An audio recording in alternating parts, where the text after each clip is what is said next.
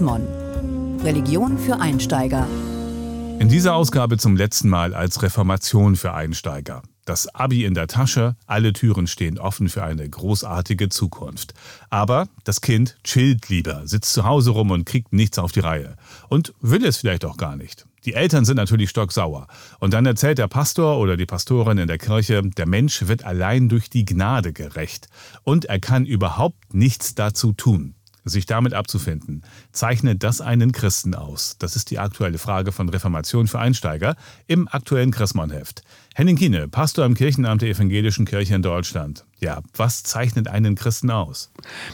Jeder Christ lebt davon, dass er mehr Hoffnung hat, mehr Zuversicht und ein ganz klein bisschen mehr Vertrauen als viele andere Menschen. Ein Christ, eine Christin erkennt man an einem Optimismus und an einem Wissen darum, dass dieses Leben nicht alles ist, sondern dass es einen Horizont gibt, der größer ist. Und äh, da geht es immer um, um die Gnade.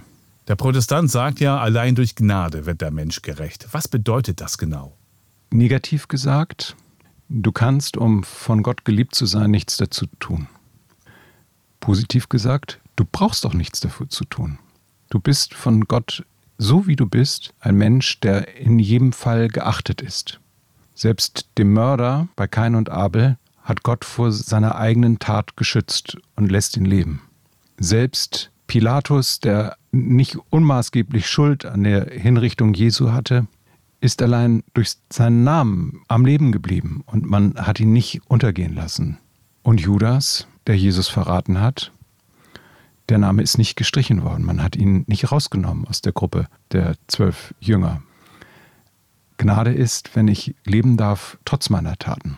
Woher wissen wir denn, dass es diese Gnade tatsächlich gibt? Also einmal haben wir Gnade immer erlebt. Von Kindesbeinen an. Dass unsere Eltern uns lieben, dazu haben wir nie etwas beigetragen, sondern das war immer da. Vor uns, bevor man überhaupt auf die Welt gekommen ist, ist immer auch eine große Portion Liebe dabei. Sozusagen ein Vorschuss, ein Überschuss. Man kann als Christin und als Christ sagen, dieser Überschuss, der bucht immer auch ab aus der großen Gnade Gottes.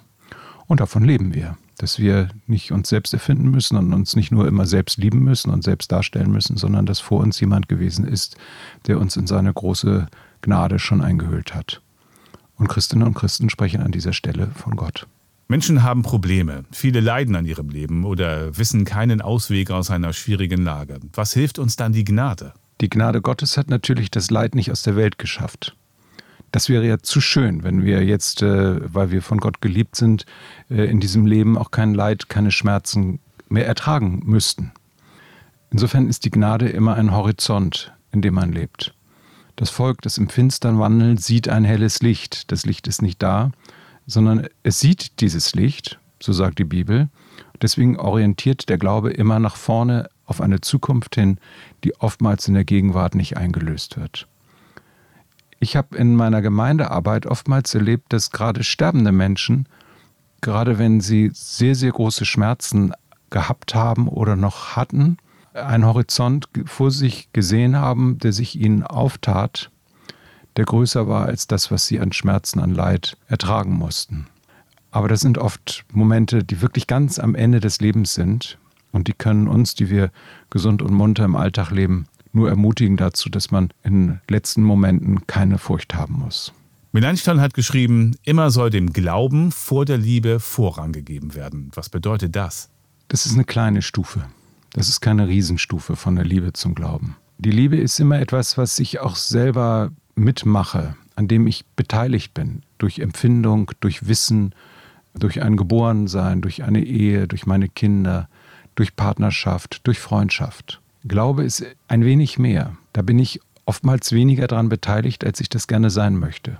Glaube fällt zu, Glaube kommt aus dem Wort, Glaube kommt aus dem Hören, Glaube kommt von Jesus Christus, ist geschenkt.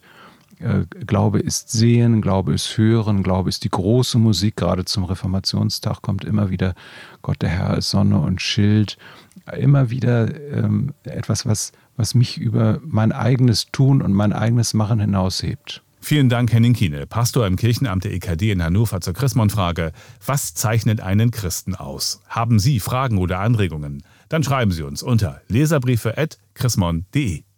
Mehr Informationen unter www.chrismon.de.